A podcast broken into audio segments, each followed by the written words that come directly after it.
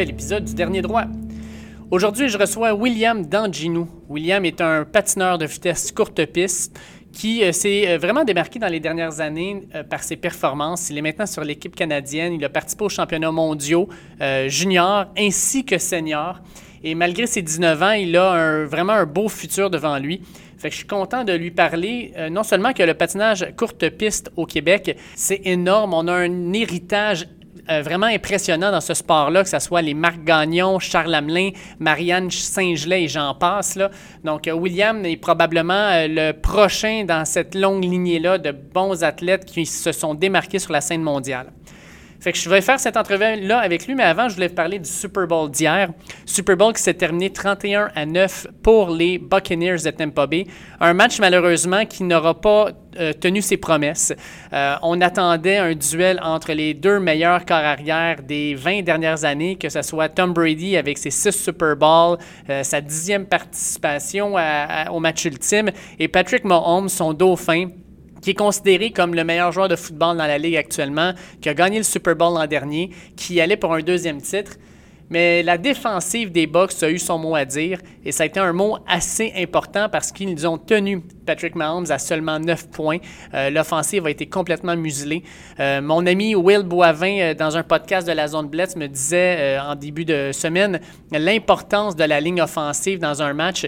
Et clairement, là, la ligne offensive qui a été en bon français, patché par les Chiefs dans les dernières semaines. Euh, on avait pratiquement euh, trois euh, des partants qui n'étaient pas là. Laurent Duvernay-Tardif qui avait pris sa, on n'appellera pas ça sa retraite, une année sabbatique dans le fond pour travailler dans un CHSLD dans la lutte contre le COVID. ça fait en sorte que les Chiefs, toute la saison, ben, ont caché un peu leur, leur faiblesse avec la ligne offensive en jouant du football contre des équipes qui avaient de la difficulté à les arrêter, qui n'avaient pas le bon personnel pour pouvoir ralentir leurs armes. Mais là, on est arrivé contre les Bucks et euh, là, ça a été vraiment là, une domination totale. Tyreek Hill a été presque inexistant. Travis Kelsey, malgré quelques gros catchs, euh, a été vraiment tenu loin de la, de la, feuille de pointage, euh, a échappé plusieurs ballons. Et à part Clyde Edwards-Helaire, qui a quand même bien joué, presque 8 verges par course, on ne l'a pas vu assez souvent pour qu'il y ait un impact majeur. Et les autres pièces du, puzzle, en fait, que ce soit par exemple euh, Michael Arnman ou euh, Demarcus Robinson, euh, même Sammy Watkins ont été absents. Patrick Mahomes a couru pour sa vie pendant tout le match. heureusement qu'il a pu courir malgré son problème à l'orteil. Sachez que même avant le match, on disait que Patrick Mahomes devrait se faire opérer après le Super Bowl à l'orteil parce que son turf toe était vraiment problématique. Ben, il a montré énormément de guts, le jeune corps arrière parce que euh, après, se faire, après s'être fait frapper comme ça pendant tout le match, il donnait quand même une chance à son équipe, il courait partout, euh, il essayait des choses. Puis malheureusement, ben, ses receveurs ne l'ont pas aidé, ils ont échappé des ballons. Euh, Tyreek Hill, la, la, la, balle lui frappe la grille de son casque plutôt que ses mains. Travis Kelsey, à plusieurs reprises, le ballon est entre ses mains, il l'échappe.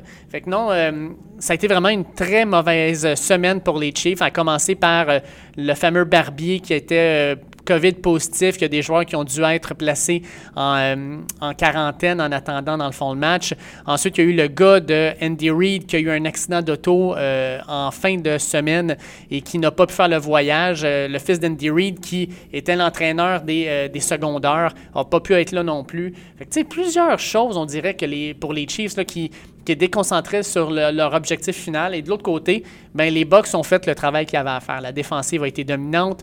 Euh, ils ont couru après, Tom Brady, euh, après Patrick Mahomes plutôt pendant tout le match. Ils l'ont frappé fort quand c'était nécessaire. Euh, au niveau offensif, Brady, son, sa première demi, là, 16 en 27, 80% d'efficacité dans le fond sur ses passes, a été vraiment là, un corps arrière qui a bien géré le match, qui savait qu'il devait se débarrasser du ballon rapidement. Donc, ils ont utilisé plusieurs plusieurs motions, dans le fond, pour faire des, des, screen pass qui ont été très efficaces. Puis Rob Gronkowski, son, euh, son fameux partenaire de toujours, a capté deux passes de toucher, ce qui fait en sorte que Brady et Gronkowski ont maintenant 19 passes de toucher lors des éliminatoires. C'est un record. Euh, et Gronkowski a été, dans le fond, un peu le Gronkowski qu'on connaissait. Cette année, il a joué tous les matchs de, sa, de son équipe, a été en santé pratiquement toute la saison. Fait que pour lui, c'est une renaissance. Je suis pas sûr qu'on va le revoir à la retraite. Je pense qu'il va revenir l'an prochain pour jouer une autre saison avec Brady, considérant aussi que Gronkowski, euh, ben, il aime vraiment Brady, ça paraît. Ils ont vraiment une belle, une belle amitié. Fait que je pense qu'ils veulent jouer ensemble jusqu'à la fin. Et tant que tu n'es pas blessé, mais pourquoi pas? Puis il a juste 31 ans en même temps. Gronkowski a encore quelques belles années devant lui s'il peut rester en santé. Maintenant, reste à voir si euh, les pièces autour de Brady vont rester. Par exemple, un Leonard Fournette qui a été très important dans les éliminatoires avec plus de 400 verges de gains au sol. Euh, est-ce qu'il va être capable de, de re-signer avec les Bucks ou est-ce qu'il va devoir signer ailleurs? Moi, je pense qu'il va avoir une équipe qui va lui offrir un 50 millions de dollars. Mais en même temps, est-ce que Fournette va être aussi bon ailleurs? On l'a vu là, en série. C'est un porteur de ballon qui peut faire la différence. Mais peut faire la différence dans les bons endroits. Jacksonville, ça marchait pas. Là, il a une belle ligne offensive, il a un corps arrière, il a des bons receveurs. Je ne sais pas s'il va penser plus à son porte-monnaie ou plutôt euh, au fait qu'il joue pour une équipe gagnante. Je pense que Brady va, pousser dans ce sens-là. Et Bruce Arians, finalement, gagne son premier Super Bowl. Euh, Bruce Arians qui... Euh, tant qu'à moi, a bien ajusté sa façon d'entraîner pendant la saison. Au départ, a été plutôt critique de Tom Brady dans les mauvais matchs, mais ensuite, lui-même le dit, il a dû s'ajuster. À certains endroits, il laissait littéralement Tom Brady rouler l'offensive parce que Tom Brady a quand même 20 ans derrière la cravate dans la NFL. Il a vu à peu près n'importe quoi. Il a, clairement été l'un des meilleurs euh, des 20 dernières années. Fait qu'on le laisse aller, puis on le, laisse s'entraîner, puis euh, donner les directives. Moi, celui que j'ai hâte de voir, c'est Todd Bowles, le coordonnateur défensif des Bucks. Il a connu vraiment une, fin de saison hallucinante. Et ça ne me surprendrait pas que plusieurs équipes le regardent peut-être pour lui donner un poste ou lui donner une chance, que ce soit dans la NCAA ou la NFL. Qu'est-ce qu'il va décider de faire? Est-ce qu'il va rester avec les Bucks? Est-ce qu'il va aller ailleurs? Grosse question. Mais je pense que Todd Bowles a été vraiment euh, l'architecte de cette défensive-là. Et il a vraiment eu un plan de match parfait pour ralentir les Bucks. Fait que euh, chapeau à la défensive des Bucks et à Todd Bowles. Puis même si je suis pas un fan, chapeau à Tom Brady, je respecte ce qu'il fait. Euh, sept titres du Super Bowl, c'est du jamais vu. Dix participations aussi. Euh, c'était clairement pas un gars qui était un, gars de système avec les Patriots. C'était le corps arrière de cette équipe-là. C'était le cœur de cette équipe-là. On l'a pu le voir cette année. Et en même temps aussi, la décision de partir pour Tampa Bay, c'est une, décision, je pense, qui a été réfléchie. Je pense qu'il savait où il s'en allait. Euh, il s'en allait dans une équipe qui était bien construite pour lui, pour ce qu'il, avait, voulait faire. Il a pris cette décision-là en sachant qu'il allait gagner avec les Bucks. Et euh, il a aussi été cherché ou demandé d'aller chercher Antonio Brown, Rob Gronkowski, Leonard Fournette. Je pense que ces demandes-là étaient faites et ont été acceptées par les Bucks, chose qui n'aurait jamais eu lieu avec les Patriots. Patriots, je pense pas que Brady avait à dire quoi que ce soit. Puis quand on parle de Deshaun Watson, comme quoi que c'est un gars qui est aigri, qui veut quitter Houston, mais c'est, je pense que Deshaun Watson regarde ce que fait Tom Brady, un gars qui a vraiment là, une importance dans l'équipe, un gars qu'on utilise pour les décisions. Je pense qu'il aimerait avoir ce rôle-là, sauf qu'en même temps, Deshaun Watson a 25 ans seulement, Tom Brady en a 43, il en a vu pas mal plus que le, que le jeune. Fait que je pense que Deshaun Watson veut être comme Brady, veut avoir ce pouvoir décisionnel-là, mais en même temps, je pense que tu as besoin de faire tes classes, tu as besoin d'aller gagner pour pouvoir avoir le droit à cette, euh, cette chose-là. Bon, bien, ceci étant dit, je vous laisse euh, écouter mon entrevue avec William Dangino. Je suis en compagnie de William Dangino, un membre de l'équipe canadienne de patinage de vitesse courte piste, euh, probablement l'un des plus jeunes de l'équipe d'ailleurs à 19 ans. Il va avoir 20 ans cet automne. Salut William, comment ça va? Ça va très bien, toi? Oui, ça va bien, ça va bien. Je suis super content de jaser avec toi. Euh, comme je disais, il n'y a pas si longtemps que ça, j'ai commencé euh, mon podcast au mois d'avril-mai. Fait que je parlais beaucoup à des athlètes de sport d'été. Puis là, je suis rendu dans le sport d'hiver. Puis je pense que quand on parle de sport d'hiver, surtout olympique, le sport euh, de prédilection, c'est le, patinage de vitesse courte piste. C'est l'un des sports les plus importants, je pense, au Québec. Et puis ben, maintenant, toi, tu fais partie de l'équipe nationale. Euh, fait que, premièrement, euh, comment s'est passée cette première année-là, dans le fond, dans l'équipe nationale? Parce que ça a été écourté avec le COVID, mais tu as quand même vécu quelques expériences. Comment tu as, apprécié ça? Oui, euh, dans le fond, ben, c'est super cool. C'est sûr que depuis l'année passée, évolué avec l'équipe de développement, qui est comme. c'est pas l'équipe nationale, mais on est encadré par le même personnel un peu, si je peux dire. Donc, on, on c'est comme un avant-goût d'être sur l'équipe nationale. Puis euh, j'ai participé aussi à des, des, Coupes du Monde, ça avec l'équipe nationale. Donc même si je n'étais pas dans l'équipe nationale techniquement, euh, pour les Coupes du Monde, ils m'intégraient dans le groupe. Puis là, d'être officiellement sur l'équipe nationale, c'est vraiment, vraiment le fun. Euh, les, les, gars sont super gentils. j'ai une bonne, une bonne chimie avec le reste de l'équipe. Donc, donc je trouve vraiment parfait. Puis, je m'améliore beaucoup. Je suis vraiment une bonne amélioration. Donc, c'est fun aussi pour ça. Il faut que je te demande euh, à quel moment le patinage de vitesse courte piste, ça t'a euh, allumé? T'as-tu regardé des Olympiques, des compétitions? Est-ce qu'il y a quelque chose dans ton développement où, euh, en tant qu'athlète, tu as fait comme patinage courte piste? Là, ça, ça m'intéresse. Oui, bien, sûr que j'ai commencé à patiner jeune. à deux ans déjà, j'ai commencé à patiner, mais pas, pas du patinage de vitesse nécessairement. Je, je patinais, puis j'étais dans un club de hockey un peu. Puis il y avait un club près, de chez moi, on a essayé ça, puis j'avais vraiment. Déjà là, j'aimais ça. J'aimais beaucoup ça. Puis je dirais autour de l'âge de 10 ans, j'ai commencé à être plus sérieux. Il y avait des compétitions importantes qui, commençaient à, avoir lieu. Puis je commençais à vouloir, tu sais, je voyais mes adversaires, je voyais qui je voulais battre, je voyais aussi les plus vieux, je regardais la télévision, euh, qu'est-ce qui m'inspirait un peu. Donc, euh, donc c'est sûr qu'à partir de 10 ans, je pense que ça serait l'âge où j'ai quand même commencé à être plus sérieux euh, dans mon processus d'enfant. Et puis, est-ce que tu pratiques d'autres sports à côté du patinage de vitesse quand tu es adolescent? Est-ce que tu as développé la et tout ça? Oui, oui, ouais, beaucoup, beaucoup. Je pense que c'est tout grand sportif, euh, je ne vais pas dire tout, là, mais il y a beaucoup de grands sportifs qui ont fait beaucoup de sport dans leur jeunesse pour, euh, justement développer d'autres choses. Puis moi, c'était c'était pas avec ça en tête, mais j'aimais faire beaucoup, beaucoup de choses, je bougeais beaucoup. Alors, j'ai fait du soccer, j'ai fait du vélo, j'ai fait même la gymnastique un peu à un moment donné. Euh, la natation, euh, l'athlétisme. Euh, c'est ça, c'est à peu près ça. je faisais aussi beaucoup de sport avec mes amis. On jouait à fond de plein d'affaires. Donc, mais de façon plus compétitive, je dirais que c'est les sports qui, m'ont plus attiré jeune. J'ai fait du soccer aussi. OK. Donc là, de ce que j'ai lu, c'est que l'an dernier, tu étais à 6 pieds 3. Est-ce que tu as encore grandi ou tu étais à, à 6 pieds 3? Ouais, je pense que j'ai arrêté de grandir. Par contre, je commence à prendre du poids, mais ouais, ouais j'ai arrêté de grandir. Ça, à cause du confinement, tout le monde est en train de prendre du poids, William. mais donc, 6 pieds 3, clairement, quand tu arrives sur une ligne de départ internationale où on a des Sud-Coréens, des Chinois, des Japonais, des Américains, on a toujours l'impression que vous n'êtes pas des, des, des, des, gros costauds. Tu dois avoir pas loin d'une tête de plus que la majorité des autres concurrents sur la ligne. Ah oui, oui, définitivement la majorité du temps, j'ai une tête de plus, ou euh, proche en tout cas. Euh, je suis dans le les plus grands sur le circuit et dans le plus grand Canada aussi. Mais là, je vois quand même qu'il y a une tendance à la hausse chez les patineurs. Euh, il y a quelques Hongrois qui sont grands, des Lettons aussi qui sont pas mal grands. Les Russes commencent à être grands aussi.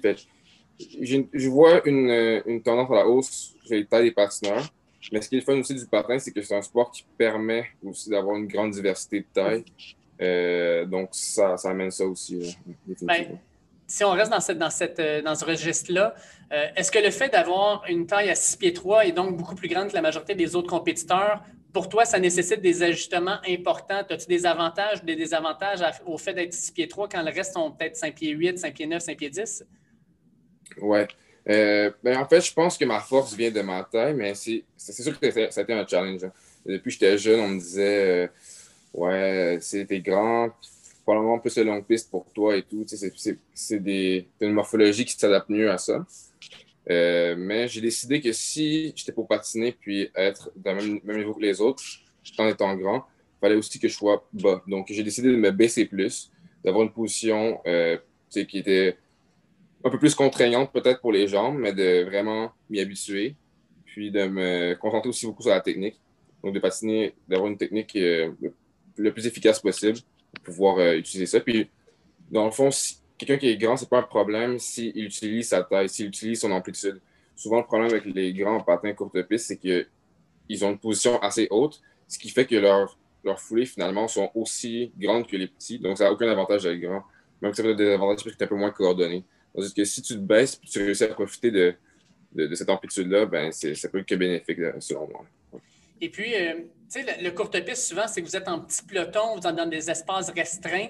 Euh, le fait justement d'avoir, comme tu dis, une amplitude plus grande, est-ce que ça permet peut-être de bloquer les patineurs à l'extérieur ou euh, vraiment, il n'y a pas vraiment de différence? Oui, ben c'est pas juste à l'extérieur. En fait, c'est sûr que ma taille, c'est un avantage aussi pour ça.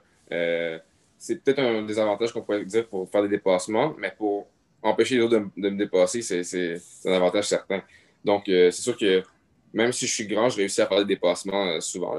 Euh, donc, je réussi à passer par-dessus ça, mais c'est sûr que quelqu'un qui essaie de me dépasser, ça va être probablement moins facile que quelqu'un d'un peu plus petit, c'est certain.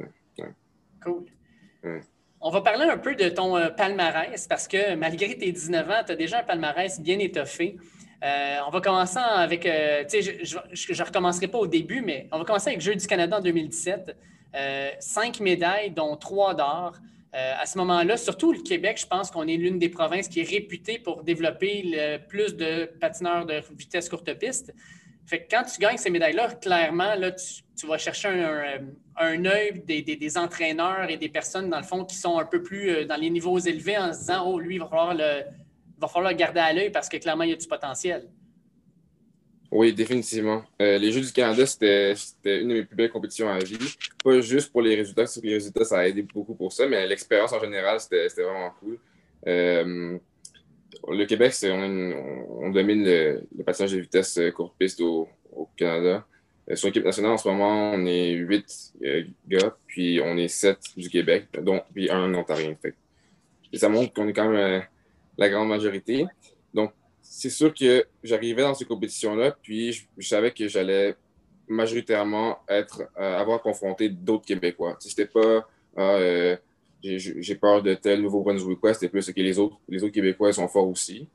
Donc, ça, c'était intéressant aussi à voir. Il y avait, je pense, deux Albertains qui étaient pas pires, mais sinon, c'était un, un, match euh, entre Québécois. ouais. c'est ça. Donc, oui. Oui, c'est ça. Puis, vu ton âge, tu es quand même assez privilégié de pouvoir faire les championnats du monde junior, puis les tu as, participé à des, des, des, des, compétitions dans le fond de la Coupe du Monde aussi euh, senior. Fait que tu travailles dans le fond dans les deux domaines, si je dirais. Euh, pour toi, c'est-tu important de dominer le junior et de prendre de l'expérience senior pour pouvoir, dans le fond, avoir une, une, partie, dans le fond, où tu as vraiment l'impression d'être le meilleur de ta catégorie d'âge, puis après ça, d'aller dans les, les, les, plus vieux, puis voir un peu comment eux travaillent pour pouvoir te donner un, un bagage, dans le fond, qui va te servir pour le futur?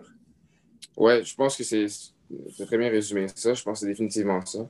Euh, qu'est-ce qui m'a surpris, par contre, c'est quand j'ai commencé ma, carrière junior, c'est que les juniors dans les autres pays sont vraiment forts. C'est du, calibre senior, même souvent. Si je pense aux Coréens, aux Chinois, c'est du monde qui, euh, en tant que patineur, se développe très tôt. Souvent, tu vas voir les, les meilleurs Coréens seniors, c'est aussi des meilleurs Coréens juniors même si la densité, je peux dire, de, de, compétiteurs un peu moins importante au junior, le niveau est quand même similaire. Je ne veux pas dire que c'est pareil, parce qu'évidemment que les seniors sont plus forts, mais euh, au niveau junior, c'est quand même très fort. Puis ça, ça m'a beaucoup surpris. Euh, à ma première année, ça s'était bien passé. Je m'attendais un peu plus à ma deuxième année euh, junior. Il y a eu quelques accrochages, accrochages disqualifications qui m'ont un peu gêné. Mais ouais, c'est ça. C'est sûr que Mettons, si, les, championnats juniors avaient eu lieu cette année, mon but, ça aurait été de dominer, définitivement. Euh, parlons-en un petit peu, dans le fond. Euh, on, tu parles des, des, Coréens et des Chinois. Euh, on a souvent eu l'impression par le passé que le patinage de vitesse, c'était. Dans le fond, il y avait le Canada, surtout les Québécois. On avait les Coréens, on avait les Chinois, un peu les Japonais, mais c'est à peu près tout. Est-ce que tu vois actuellement le bassin de compétiteurs devenir de plus en plus large? Est-ce que ça vient d'un peu de tous les pays maintenant? Ça commence-tu à, se je pourrais dire ça, s'internationaliser? Définitivement, définitivement. Euh, dans les, je dirais à peu près sept dernières années, il y a eu vraiment grosse, euh, comment je peux dire, un, essor du passage de vitesse dans d'autres pays. Euh, la Russie, qui était déjà un peu présente, leur, leur, niveau a augmenté, mais aussi d'autres pays comme la Hongrie. il y a deux frères en Hongrie, les frères Liu, qui sont qui sont si je ne me trompe pas, chinois puis hongrois. Puis ils ont vraiment augmenté le niveau de, ce pays-là. C'est fou, dans les dernières années, la Hongrie s'est rendue une force euh, en courte piste. Euh, donc c'est ça, oui, je dirais qu'il y a beaucoup de pays qui sont améliorés. Euh, les Pays-Bas aussi, qui étaient déjà très forts en piste, en courte piste, maintenant sont rendus très forts aussi. Donc c'est rendu que, tu sais, avant, dans, les finales, tu avais deux Canadiens, deux Chinois, deux Coréens, c'était la finale. Maintenant, il y a une personne de chaque pays, puis c'est même dans la finale B, on, va tout, on va tout le temps retrouver des différents, du monde de différents pays. Puis même les pays qui ne sont pas dominants en tant que tels, ils sont tout le temps capables d'envoyer un bon patineur au moins. Donc, euh, ça, ça, rend la game vraiment intéressante, je trouve. Oui, effectivement. Euh, tu as déjà quelques épreuves de Coupe du Monde sur la cravate. Là. En 2019-2020, avant que la pandémie mette un frein à toute la saison, tu as participé à Salt Lake City euh, à une compétition. Tu as fait Montréal en novembre 2019, euh, puis les Pays-Bas en 2020.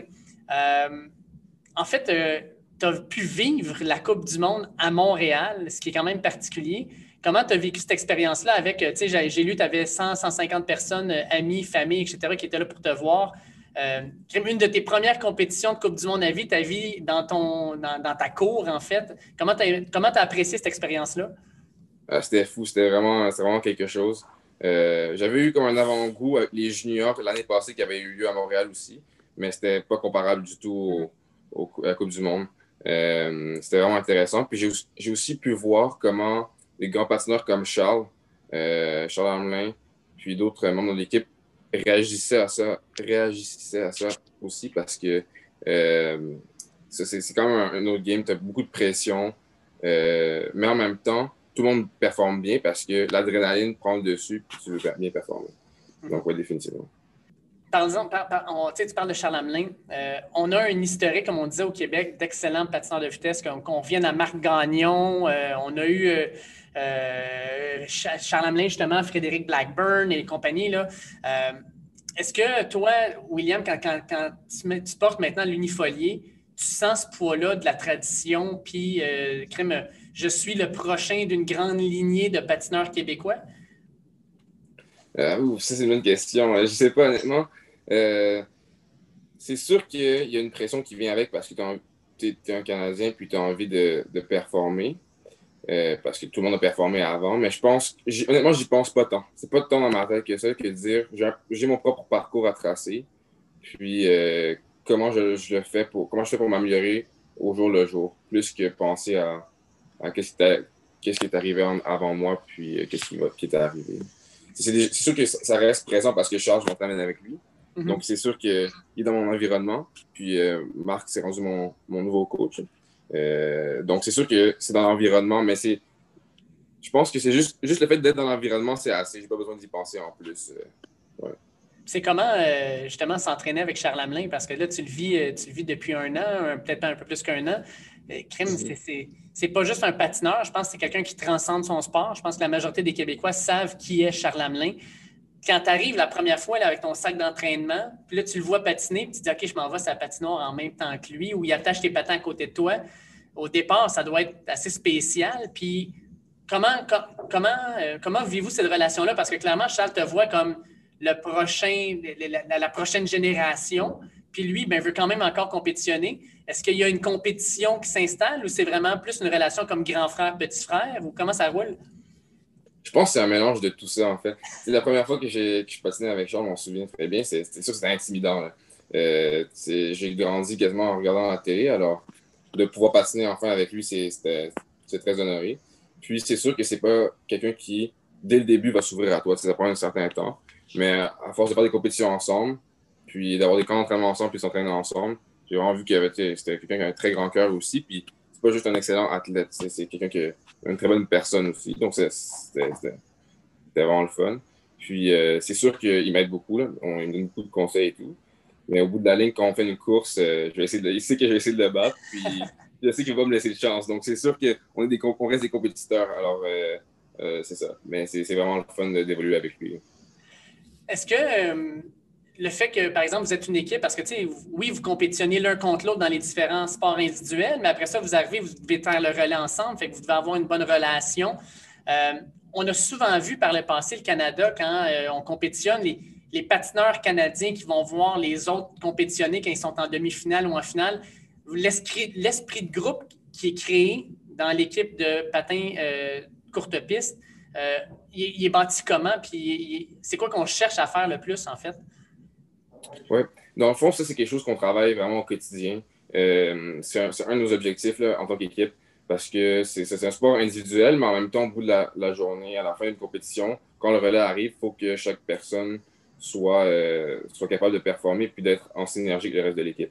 Donc, ça, c'est quelque chose qu'on travaille beaucoup. Euh, on a eu un camp d'entraînement justement récemment qui nous a permis de, bien souder l'équipe parce qu'il y avait des nouveaux arrivants, dont moi. Puis, donc, c'est ça. Donc, je pense que à l'aide du coach, on a aussi un préparateur mental qui est là pour, euh, pour, faire, les personnes individuellement, mais aussi pour l'équipe. Euh, on travaille beaucoup sur inclure les nouveaux arrivants, puis pas avoir peur d'essayer de nouvelles choses, parce que c'est ça, c'est quelque chose qui a eu un gros problème au début. C'est que, souvent, un jeune qui arrive, il va, il va pas avoir, il va pas vouloir dépasser Charles. Il va pas vouloir dépasser un autre vétéran qui est là, qui savait des années qui est on parlait de que c'était intimidant de, de passer avec Charles, mais ça, c'est une des choses qui est, là. Donc, je pense que tout le monde, les plus vieux, les plus jeunes, ont fait un gros effort pour mettre tout le monde sur le même pied d'égalité. Euh, en termes de, on est tous des compétiteurs, puis on, est tous là pour gagner. Puis une fois que ça s'est dit, euh, on n'a pas peur d'essayer des nouvelles choses.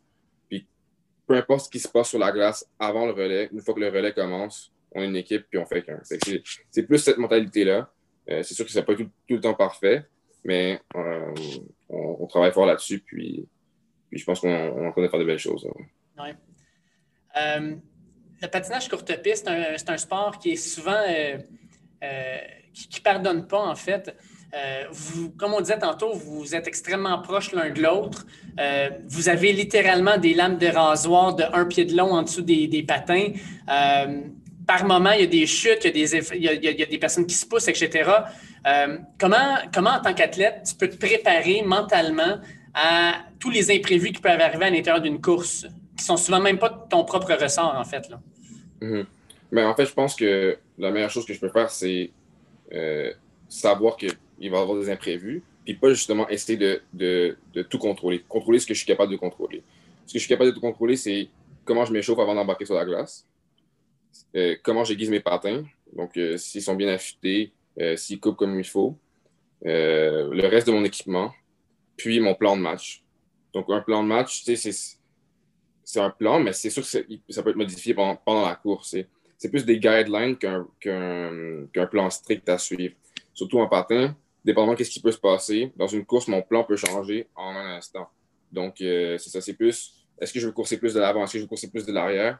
Dans quel mindset je veux embarquer sur la glace plutôt que qu'est-ce que je veux faire exactement? Et je n'arrive pas sur la glace et dire, à deux tours, je veux euh, être en avant.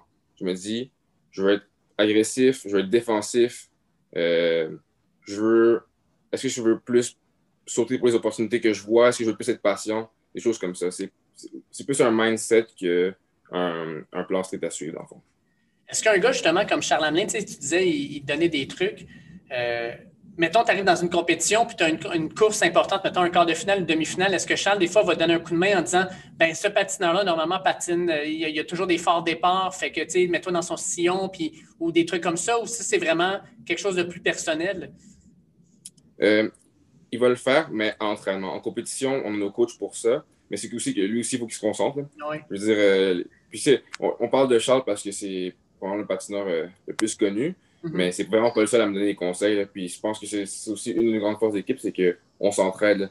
Donc, euh, c'est pas ça qui m'aide. Puis les autres membres aussi sont, sont, présents. Mais en compétition, même si on n'a pas tout le temps les mêmes distances à faire contre, parce qu'eux aussi rentrent dans une routine. Puis on a des intervenants qui sont que leur, que leur euh, travail, c'est de, nous accompagner là-dedans. Donc, le préparateur mental, exemple, il va, s'assurer qu'on a un bon mindset avant d'entrer sur la glace. Le coach, c'est avec lui qu'on va plus parler de de, stratégie puis de, plan de match. Puis euh, il est très au courant de Sébastien Faux, il est très au, courant de, comment ça fonctionne, puis des différents patineurs. Donc, il est très apte à nous donner des conseils par rapport à ça aussi. Ça, t'est-il déjà arrivé d'avoir euh, une passe, mettons, dans, dans, les compétitions où on dirait que euh, la, malchance te frappe sans arrêt, que tu es toujours pris derrière la mauvaise personne, que ton départ n'est pas bon, que tu tombes, peu importe. Puis si jamais c'est déjà arrivé, comment mentalement tu réussis à juste te soustraire à ça, puis juste te concentrer pour revenir aux choses qui te donnaient du succès, puis de retrouver dans le fond le, genre de, swag que, tu avais avant ça? Oui. Euh, pour moi, ça a toujours été le même mindset. Dans le fond, c'est une course à la fois que ce soit une victoire, que ce soit une défaite, euh, tu ne peux pas capitaliser sur tes courses d'avant pour continuer à te faire avancer. Mm-hmm. Tu ne peux pas te laisser, laisser ça t'influencer non plus. C'est, euh, quand j'étais plus jeune, ça m'était déjà arrivé d'avoir des très bonnes courses. Puis après les bonnes courses, un gros shutdown parce que tu viens d'avoir une bonne course, tu es excité, tout ça, tu vois quelles possibilités ça, ça, ça t'apporte. Puis la course d'après, euh, tu n'arrives pas à te concentrer comme il faut, puis là, c'est là que ça va pas bien. Donc, autant pour des, des courses, euh, des résultats positifs que négatifs, il faut être capable de prendre ça une course à la fois, puis chaque course est une nouvelle course, plutôt que de, d'être sur une lancée négative ou positive qui peut influencer tes autres courses finalement. Puis quand, euh, quand William se pointe sur la ligne de départ, puis là, il regarde les trois autres compétiteurs, en dedans de ta tête, tu dis-tu, je suis le plus fort, c'est moi qui va. Euh, ou c'est plus. C'est plus, j'ai mon, mon plan de match, les autres feront ce qu'ils voudront, on, on donnera, ou tu as vraiment comme une certaine confiance en toi qui, fait, qui, te dit je, je, la sens, ça va bien aller, je me sens puissant, puis les autres n'ont aucune chance. Y a-t-il une confiance à avoir dans tout ça? Euh, oui, ben c'est sûr que ça, ça m'est déjà arrivé. Là. Je, je pense qu'on sait qu'on est plus fort, mais c'est pas tout le temps le cas. C'est quand je fais des Coupes du Monde, je peux pas, j'aurais pu me dire, ah, je suis plus fort, mais c'est pas vrai, tu sais. Donc, il fallait que je, fasse, que, je fasse mes courses en fonction de ça aussi. Puis c'est ça que j'ai beaucoup parlé avec mon coach, c'est que quand tu arrives au, es au niveau junior ou même au Canada, euh, c'est beaucoup plus facile. Quand tu arrives avec d'autres pays, du monde qui savent des années qui sont sur le circuit, ben, c'est des vieux routiers, puis eux, ils savent comment ça marche. Hein. Mm-hmm. Donc, euh, il fallait que je prenne en compte leur force aussi dans ma stratégie. Donc, je peux pas, je peux, je peux ni faire, ah, c'est moi le plus fort, c'est sûr que je gagne. Je peux pas faire non plus juste mon plan, puis je me, je fais pas, euh, je regarde pas les autres dans le fond. Souvent, certaines personnes ont des styles de course. Donc, quand tu sais que tu vas dans une, dans une course avec quelqu'un, euh, tu essaies de faire un plan de match qui est en fonction de leur style aussi. Parce que si je sais que telle personne aime ça, être en avant au début, puis imposer son rythme, ben peut-être que c'est pas une bonne idée de me battre avec lui pour être en avant, puis attendre à la fin pour dépasser. Donc, euh, c'est ça, comme ça. Puis, tu sais, tu 19 ans, tu es quand même assez jeune. Euh, ça doit quand même arriver encore souvent. Il y a une course, justement, Coupe du Monde, il arrive quelque chose, tu vois un patineur faire un move, une attaque, peu importe, tu dis, crime, comment il a réussi à faire ça? Puis là, tu dis, je vais essayer ça à la prochaine course. Euh, tu dois toujours, dans le fond, être en train d'apprendre puis de voir, les, comme tu dis, les vieux routiers faire leurs leur choses puis de dire, ça, il faudrait que j'essaie ça à une prochaine course. Il y, a, beaucoup d'expérimentation dans tout ça. Oui, oui, définitivement. Mais ça, c'est aussi quelque chose que j'ai commencé à travailler depuis longtemps en regardant des vidéos beaucoup. Là. Euh, je, crois, je crois beaucoup en ça, les vidéos, pour. Euh, ça te permet d'être, de faire la course finalement sans avoir le mal de jambes qui va avec, finalement. Euh, ça, me, permettait d'avoir une différente vision, je pense, euh, des courses. Donc, depuis longtemps, je regarde beaucoup de vidéos. Puis, euh, c'est sûr que, des fois, je suis dans une course, puis pendant la course, je m'en rends moins compte parce que je suis aussi concentré sur ce que je fais. Mais après ça, je regarde ma course, puis je me dis, hey, il est fort, il a réussi à faire quelque chose que, j'aurais pas pensé que j'aurais pu faire. Mais c'est sûr qu'après ça, ça te permet d'arriver à l'entraînement, puis avoir des points plus précis sur lesquels travailler, puis avoir ça en tête aussi constamment, c'est une bonne chose. Euh, donc, c'est ça, oui, définitivement. On va passer un peu au contexte euh, étudiant-athlète. Euh, tu es au cégep. puis là, tu t'entraînes avec des gars comme par exemple Charles Hanelin qui ont, une carrière, qui, ont, qui ont une job, etc. Toi, tu es encore aux études. Comment tu gères justement le, côté études avec sport qui s'en vient élite dans le fond? Comment tu fais pour jongler avec tout ça? Et puis, mettons, à, tu dis, entraînes aussi des jeunes. Euh, si tu as des conseils à leur donner par rapport à comment bien gérer tout ça, ça serait quoi? Ben, c'est sûr qu'il faut être organisé. Il faut avoir un minimum de, programmation. C'est chaque dimanche. Moi, j'aime ça me prendre un temps. mon dimanche, il faut qu'il soit libre. Comme ça, je ne prépare pas ma semaine. Et déjà là, c'est très important. Puis, pas essayer de tout faire. des fois, il faut être raisonnable un peu. C'est déjà beaucoup euh, être capable de faire ce que je fais, même sans, sans l'école. Donc, euh, je ne veux pas rajouter énormément de pression qui va faire que ça va influencer et mon école et mon partenaire. Il faut garder un bon équilibre dans le fond. Donc, Attends, euh, quand tu dis le dimanche, je prépare ma semaine, peux-tu me donner un exemple d'un dimanche classique dans la vie de William? Oui, dans un dimanche classique, je fais rien. Je, suis, dans, je suis à la maison, je fais du rangement, je fais ma lessive, puis euh, je, fais, mettons, je vais avoir le programme d'entraînement de la semaine, puis je vais avoir mon, mon horaire de cours. Donc, euh, j'ai mon petit carnet. J'écris lundi, réveil telle heure, euh, je pars à telle heure de la maison? Premier entraînement à telle heure. À telle heure. Ensuite, euh, euh, école, cours de telle à, telle heure. Études, telle heure à telle heure. Puis, ça. Donc, c'est mon dimanche, j'organise ma. J'en profite pour me rebooter pour la semaine d'après. Puis, c'est ça. Comment tu gères ça avec les compétitions? Parce que quand tu es en compétition, tu te promènes un peu partout sur la planète, ce qui est quand même en temps non-COVID, quelque chose de très plaisant. Mais comment tu gères justement ce, travail-là de, sais, là, tu es aux Pays-Bas, mais en même temps, tu sais que tu as un examen dans un cours une couple de semaines plus tard, etc. Comment tu gères tout ça? Oui, euh, c'est communication avec les profs, 100% euh, J'étais d'ailleurs avec euh, un autre de mes, de, mes amis qui sont, ben, donc, un autre de mes, de mes compatriotes d'entraînement, en fond, Steven Dubois, qui est, qui est dans la même situation que moi. On avait un cours ensemble, justement, en sciences. Puis, on avait un examen évidemment, en même temps, parce qu'on était dans le même cours. Puis, euh, c'était ça, c'était communication prof. On lui disait, OK, partait. Avant le début de la session, on lui disait quand est-ce qu'on partait. Comme ça, elle ou, il savait exactement les dates où, on pouvait partir. Des fois, c'est, mettons, Steven, il partait plus que moi parce qu'il était qualifié pour une compétition que je ne m'étais pas qualifié. Donc, euh, euh, des fois, ça changeait un peu, mais au moins, il y avait une idée des dates où ça pouvait qu'on soit absent. Puis, on s'organisait un plan. Puis, on était très clair de mentionner que pendant cette période-là, on pouvait étudier, mais pas beaucoup. Euh, ce qui faisait qu'après ça, elle ne mettait pas l'examen juste après notre retour. Elle nous laissait aussi un temps après pour pouvoir continuer à étudier puis euh, être efficace là-dedans aussi, définitivement. Euh, je veux terminer avec quelque chose d'assez particulier. on en a parlé un peu avant l'entrevue. On parle souvent du patin, que ce soit le hockey ou même le patinage courte piste, longue piste, comme étant un sport où il n'y a pas beaucoup de diversité. On a, on a beaucoup de blancs, on a beaucoup d'asiatiques, mais on voit rarement euh, des, des, mulâtres, on voit rarement des Afro-Américains, etc. Euh, toi, ton père vient de la Côte d'Ivoire. Euh, et là, ce que tu me disais, c'est que maintenant, dans l'équipe de développement, vous, puis vous, montez tranquillement, vous êtes trois. Est-ce que tu vois un, changement dans l'approche, dans, le nombre de, personnes, une plus grande diversité, si on veut, à travers l'équipe du Canada? Puis est-ce que tu vois que ce changement-là a un impact sur la façon dont l'équipe roule? Euh, oui, je pense que définitivement, je vois un, changement. On, en ce moment, comme tu as dit, sur l'équipe nationale, si on compte euh, l'équipe féminine et masculine, on est trois, euh, Puis, euh, c'est vraiment. c'est jamais vu sur l'équipe nationale de courte piste. Puis, effectivement, dans les autres sports de glace, c'est rare qu'on voit ça aussi. traditionnellement, c'est pas un, sport vers, lequel, dans lequel on voit beaucoup de mulâtres. Donc, je pense que c'est que du positif, honnêtement. Euh, comme je disais, je, je, coach beaucoup de jeunes, puis dans les jeunes aussi que, que je coach, euh, quand j'ai le temps pour euh, en, des ou que, juste que je, que je parraine un peu, là, je, je, vois aussi qu'il y a beaucoup de, diversité, pas juste afro-canadienne ou afro-américaine en général, il y a aussi beaucoup d'asiatiques, très grande diversité dans le fond, puis je pense que c'est que du positif. au niveau de la dynamique de l'équipe, par, par exemple, je vois pas que ça change beaucoup. Je pense que on est aussi très bien intégré dans, dans le groupe. Donc, je pense que le, passage de vitesse courte piste a une culture aussi, puis on rentre, on rentre dans ces cultures-là aussi.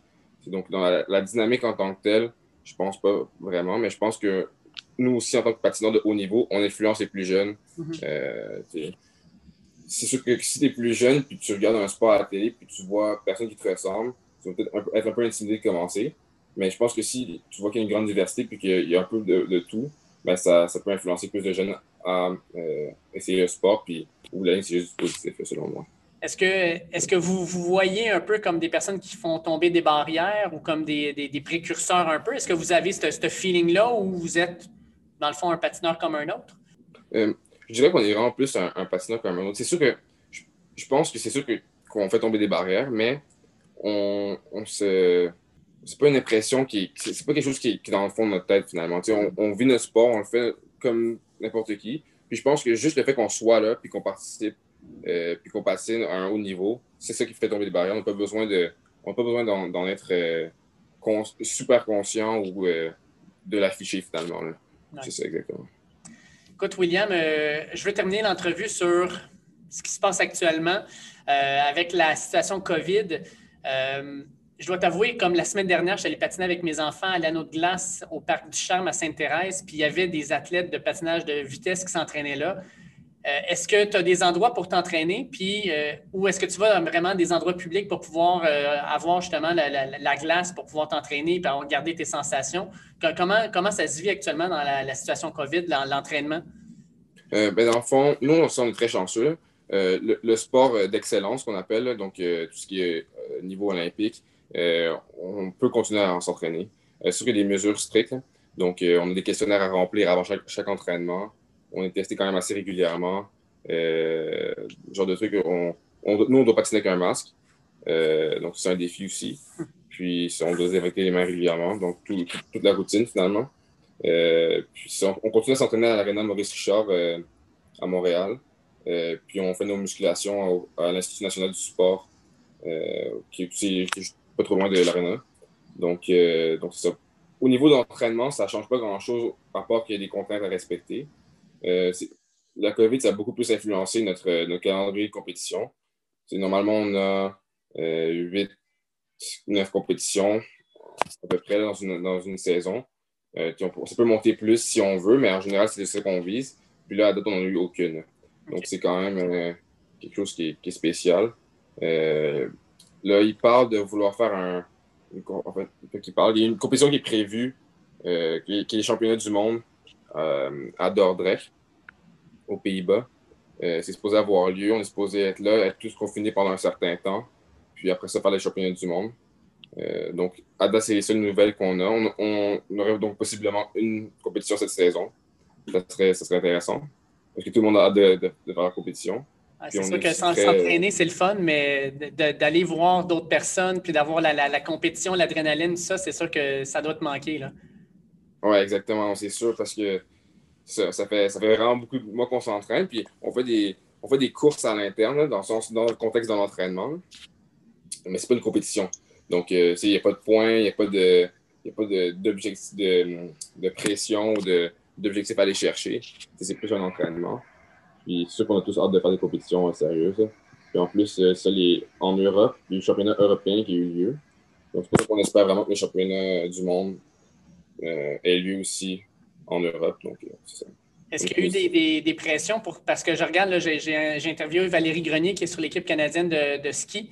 Puis eux autres, ils ont créé comme une bulle, puis ils ont quand même des compétitions, mais en Europe, euh, y a-t-il eu des possibilités que ça se fasse, puis finalement ça tombait à l'eau?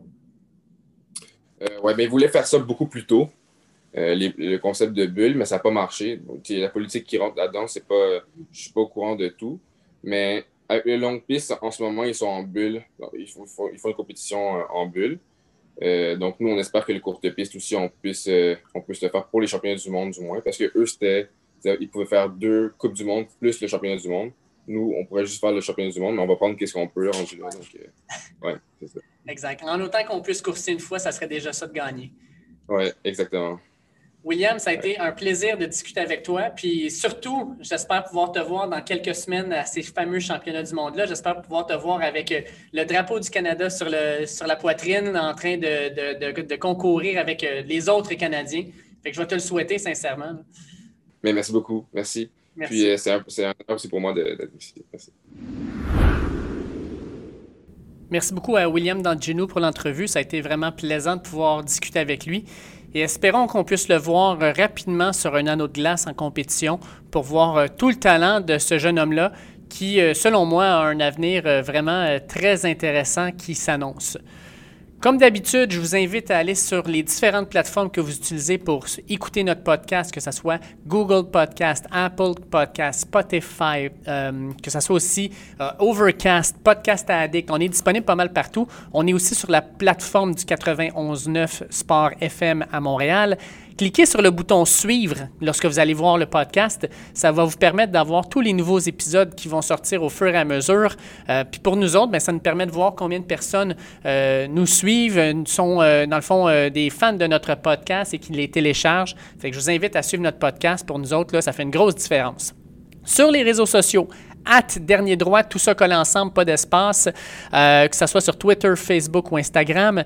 Sur les réseaux sociaux, non seulement on met les nouvelles sur nos nouveaux épisodes, mais en plus, on va vous donner l'information sur nos passages dans les médias, que ce soit euh, au tailgate du 91.9 Sport FM à Montréal, les dimanches à 11h15 avec mon ami Charles-André Marchand où je parle de football NCAA. Même si la saison est terminée depuis presque un mois, faites-vous-en pas, le football, c'est 12 mois par année maintenant. Fait qu'on continue à en parler, même dans la saison morte. De plus, je suis sur @footballqc sur Facebook, la Zone Blitz, le site de référence pour les fans de football au Québec, NFL et NCAA. Euh, on a le podcast de la Zone Blitz. Si vous êtes des fans, je vous invite à, euh, télécharger ce podcast-là. C'est vraiment du bonbon. Euh, on est cinq, cinq, amis, cinq personnes qui sont vraiment des fans finis NFL, NCAA, des personnes qui ont joué au football. On suit ça avec intérêt et on vous pense cette passion-là. Fait que sincèrement, si vous aimez le football, c'est à ne pas manquer. Enfin, mais comprenez que sur les médias sociaux, on va aussi euh, de temps en temps commenter l'actualité sportive et vous donner des informations euh, plus particulières. Sur ce, je souhaite de passer une excellente semaine et on se reparle d'ici la fin de semaine. Attention à vous autres. Ciao!